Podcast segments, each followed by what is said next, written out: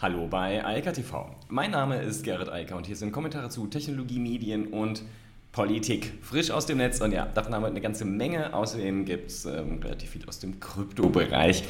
Ja, das wird auch immer mehr, aber das gehört halt jetzt einfach mit dazu. Die erste Nachricht kam auch für mich überraschend, denn ganz plötzlich kommt der Impfpass doch und zwar schon Montag. Also ich rede jetzt über nächsten Montag, nicht irgendwie im Juli oder August oder September verteilt werden soll er durch die Apotheken. Das hat der Apothekenverband gerade gemeldet.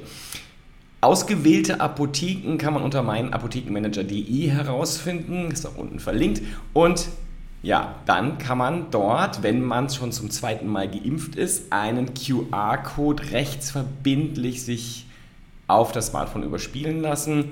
Das geht auch, äh, das kann man auch selbst machen. Ähm, das äh, ist dann noch ein anderer Weg, aber es ist noch nicht verfügbar. Aber ab Montag über die Apotheken. Die Apotheker kriegen dafür 18 Euro für das Prüfen des Impfpasses. Ähm, ich glaube, das wird viele Apotheker jedenfalls motivieren, das zu tun. Das äh, klingt nach dem fast noch besseren Geschäftsmodell als die 18 Euro, die es für die Schnelltests gab. Also hier brauchen wir ja nicht mehr viel machen, außer einen Impfpass richtig lesen. Also insofern das werden sich, glaube ich, kaum, äh, kaum ein Apotheker entgehen lassen mit der Zeit. Insofern dürfte das auch gut funktionieren. Jetzt muss man natürlich noch zweitgeimpft sein, nicht nur erstgeimpft, sondern zweitgeimpft und dann kann man das machen. Der Vorteil, man kann dann mit diesem QR-Code halt im Smartphone überall rein. Also man muss sich da nicht mehr schnell testen lassen, wenn man halt zwei, zum zweiten Mal geimpft ist. Und man kann vor allem damit auch reisen. Deshalb spricht man ja auch gerne von dem Impfausweis oder Impfpass. Ähm, das ist ja die wichtigste Thematik. Zum Beispiel hat Griechenland vor kurzem das auch anerkannt, also diesen europäischen grünen Impfausweis. Und genau der wird jetzt damit auch tatsächlich real verfügbar. Gut für alle, die schon zweitgeimpft sind und jetzt reisen wollen. Alle anderen müssen dann noch ein bisschen warten, aber immerhin, die technische Lösung ist jetzt offensichtlich da. Das soll dann auch in die Corona-Warn-App installiert werden können, also der QR-Code. Und damit ist das ganze Thema dann erledigt. Dann braucht man auch nicht mit diesem gelben Impfausweis durch die Gegend rennen. Also, wie gesagt, das Thema ist durch und ähm, das ist ja mal ganz erfreulich, dass es jetzt doch geklappt hat. Ähm, ja, der Umweg über die Apotheker vermutlich wegen der Infrastruktur, die da ja geschaffen werden muss und bis die dann überall bei Ärzten und Impftest, äh, bei Testzentren, äh, Impfzentren etc. verfügbar sind, das wird vermutlich noch einen Moment dauern. Aber immerhin, äh, jetzt gibt es einen Weg und dann muss man keinen toten Baum mit sich rumschleppen. Das ist ja schon mal etwas. Ja, das war der schöne Teil der Netzpolitik. Jetzt kommt der unschöne Teil der Netzpolitik. Digitalisierung hat ja sozusagen immer mehrere Komponenten. Äh, das eine Mal digitalisieren wir halt so einen äh, gelben Impfausweis, jetzt digitalisieren wir halt unsere Kommunikation. Schon seit langem. Und das Interessante ist ja, dass NetzDG so gruselig es auch ist, gilt ja nur für soziale Netzwerke, also nicht für Messenger. Und äh, da hat jetzt offensichtlich das Bundesjustizministerium einfach anerkannt, ja, aber sowas wie Telegram mit den öffentlichen Kanälen ist halt einfach ein Messenger, das ist ein soziales Netzwerk. Ja, ich sehe das übrigens auch so tatsächlich äh, von der Definition her, alles was öffentlich ist und eben keine private oder auch gruppenprivate Kommunikation, das ist wohl ein soziales Netzwerk, denn das ist public und nicht einfach nur ein privater Chat. Ähm, Jetzt wollen sie das NetzDG anwenden und das Bundesamt, das untergegliederte vom Justizministerium, das hat jetzt auch schon zwei Bußgeldverfahren gegen Telegram einge, ähm, eingebracht und will die jetzt durchsetzen. Und man will es auf EU-Ebene dann auch noch weiter forcieren und Telegram weiter einhegen und limitieren. Ich habe schon ein paar Mal hier gesagt, Telegram hat halt auch einfach ein echtes Problem. Und trotz all meiner Kritik am NetzDG, darum geht es hier gar nicht, es ist richtig, dass man gegen Telegram vorgeht. Dass das NetzDG eine katastrophale Rechtsgrundlage dafür ist, das ist ein anderes Thema. Aber Telegram mit der total laissez-faire-Kommunikation, also wo es keine Content Moderation gibt, überhaupt keine, ist halt einfach auch ein sehr unschöner Platz. Ähm, ich schätze Telegram in nur einer Hinsicht und das ist die Automatisierbarkeit, also die Möglichkeit, Bots dort äh, unterzubringen und äh, das relativ ähm, breit wirksam nutzen zu können. Und genau so entstehen halt diese öffentlichen Gruppen. Und genau das ist das Problem, was jetzt das Bundesjustizministerium meiner Meinung nach richtig erkannt hat, denn das ist halt nicht nur ein Messenger. Sobald man halt öffentlich publizieren kann und das alle können, ist man halt in dem Bereich, wo das NetzDG halt auch gilt. Aber nochmal, das ändert meine Meinung zu NetzDG kein Stück, aber meine Meinung zu Telegram wird insofern bestätigt in mehrfacher Hinsicht und ich glaube auch, dass das richtig ist, denn wir brauchen keine Netzwerke oder überhaupt Publikationsplattformen, die keine Content Moderation vornehmen. Das ist also ich bin sehr liberal, aber libertär ist äh, eine ganz andere Nummer. Und äh, wenn man sozusagen alles durchlässt, von der Volksverhetzung bis zu ja, äh, allerlei Leugnenreien ähm, im Bereich von Covid etc., dann ist das nicht korrekt und das bringt auch nichts, denn das sorgt nur dafür, dass Menschen, die eh schon nicht so richtig ähm, sich informieren, dann endgültig falsch informiert werden und das muss eingeschränkt werden. Also diese Art von Propagandaschleudern etc. braucht niemand und insofern ist es richtig, dagegen vorzugehen. Telegram ist sehr groß, heute über 500 Millionen User. Ähm, das ist kein kleiner Messenger-Dienst. Das denken einige zwar immer noch, aber das ist er nicht und insofern war das überfällig. Ähm, nichtsdestotrotz noch einmal, das NetzDG ist und bleibt eine Totalkatastrophe und ein Vollausfall und das muss weg. Da muss man sich dann mal mit einer sinnvollen Rechtsgrundlage beschäftigen, damit man solche Sachen halt auch angehen kann. Ja, und langsam wird es wirklich spannend. Ähm, Twitter startet jetzt mit seinem Newsletter. Tatsächlich haben sie ja schon ein bisschen länger. Revue haben sie vor ein paar Monaten schon gekauft und das auch schon integrieren. Man kann sehr einfach, wenn man einen Twitter-Account hat, so ein Review. Ähm, äh, Account anlegen und den auch verknüpfen. Aber bisher hatte das eigentlich keine große Auswirkung, außer dass es einen Button gab, dass man das machen konnte, also von Twitter aus. Und das wird sich jetzt ändern. Ähm, da gibt es jetzt erste Mockups, wo man das sehen kann. Der Newsletter wird sehr prominent in das Twitter-Profil integriert, wenn man einen anbietet als Twitter-Account. Und Leute können sich dann da auch direkt anmelden. Sie können, wenn man das möchte, eine vorherige Ausgabe sich schon mal anschauen und Sie können auch die Anmeldung dort bestätigen. Also es sieht so aus, zumindest nach den Mockups, dass das Double Opt-in innerhalb der Twitter-App schon passiert. Das würde natürlich enorm äh, die Situation beschleunigen, sich anzumelden. Und das geht natürlich nur mit dem Review. Oder Revue-Account. Ähm, es geht nicht mit Substack oder ähnlichen anderen Newsletter-Anbietern. Natürlich will Twitter da seinen eigenen Dienst durchsetzen. Was ganz interessant ist und wo Mashable darauf aufmerksam macht, ist, dass Twitter neuerdings wieder sehr interessiert ist an dem Profil. Also Profile in sozialen Netzwerken sind ja so ein bisschen ins Abseits gerückt. Alle Leute gucken auf die Streams, sie gucken auf die Stories, sie gucken auf das, was tatsächlich passiert, auf die Kommunikation und auf die Kommunikationsfragmente, um genau zu sein. Twitter setzt immer mehr Dienste auf und schaut wieder, wo sie das vereinigen können und guckt da halt auf das Twitter-Profil, was ja auch logisch ist, denn man kann das ja nicht, man kann jetzt nicht permanent Werbung sozusagen für den Newsletter in den eigenen Feed oder also tweeten ähm, oder Twitter könnte das natürlich auch machen, aber das ähm, würde dann ja eine Kakophonie werden und das will Twitter offensichtlich nicht und sie wollen halt irgendwo wieder einen Anker setzen, wo man dann zum Beispiel so einen ähm, Newsletter abonnieren kann.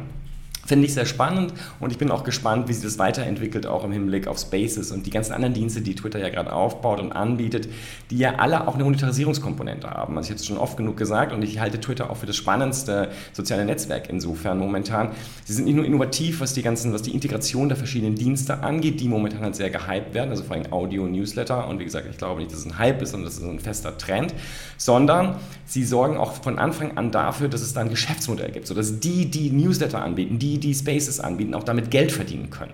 Und ich glaube, dass das sehr wichtig ist und in Zukunft noch viel wichtiger werden wird, weil das Thema Werbung, das hat einen schweren Stand bekommen und der wird nicht besser. Das hängt einmal an der Privatsphärendiskussion, das hängt aber auch an, der, an dieser äh, oligopolartigen Struktur von nur drei, vielleicht vier Anbietern, aber letztlich muss man einfach Google und Facebook da sehen, die haben mehr als 80 Prozent des Marktes, weit mehr als 80 Prozent des Marktes und dann gibt es noch ein paar kleine wie AWS und die sind noch relativ groß und Microsoft, aber das spielt alles keine Rolle.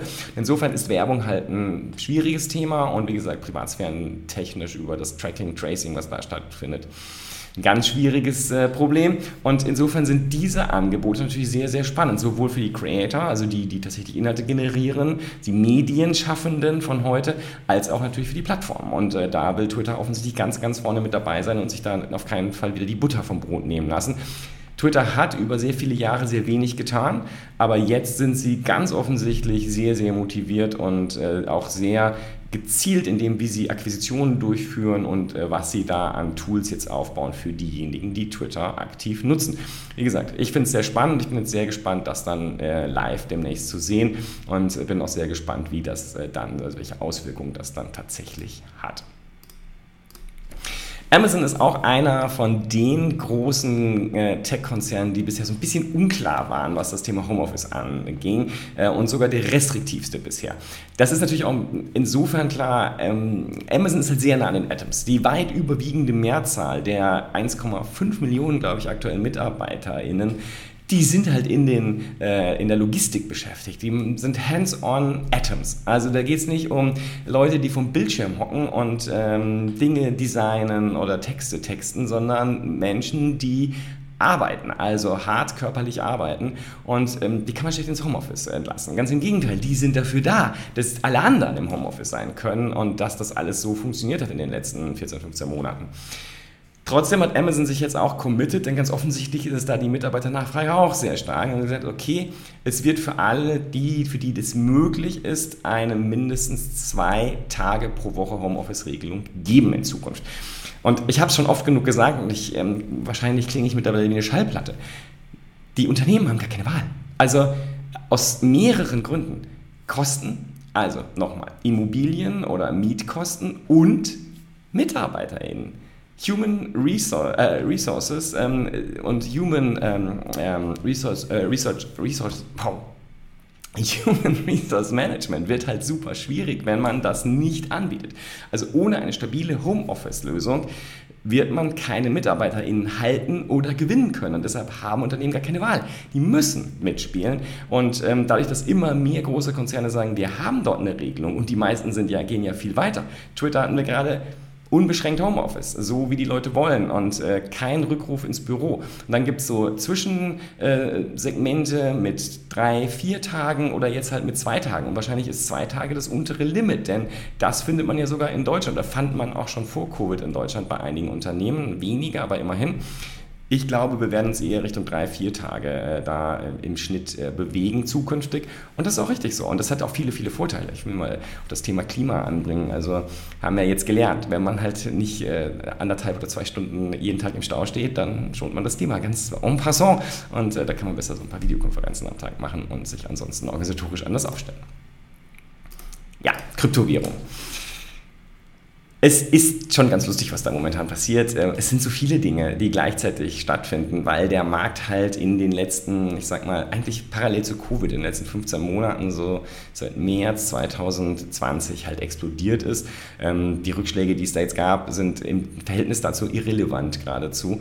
Aber es sind halt viele, die jetzt darauf aufsetzen und auch verstanden haben, welches Potenzial da ist, auch für kleinere Länder wie El Salvador. Und das ist zum Beispiel mit El Salvador, ich habe es ja schon gesagt, den Bitcoin als Zahlungsmittel halte ich für nicht so eine sehr kluge Idee. Ähm, Transaktionskosten und die Anzahl der möglichen Transaktionen sind halt viel, viel zu gering.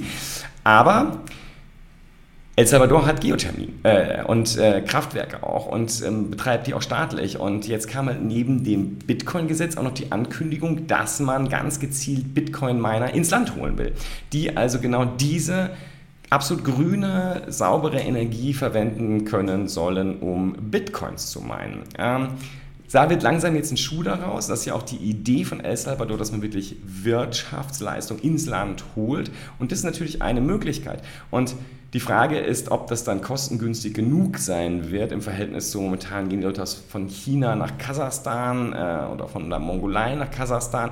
Aber das wird endlich sein. Das ganze Thema der fossilen Bitcoin-Mining-Strukturen ist meines Erachtens endlich. Und das hier zeigt gute positive Wege, wie man aus der Nummer rauskommen kann. Ist halt die Frage, wie viel Volumen das dann ausmachen kann irgendwann. Auf jeden Fall ist es ein äh, wichtigerer Schritt, als den Bitcoin als Zahlungsmittel einzuführen.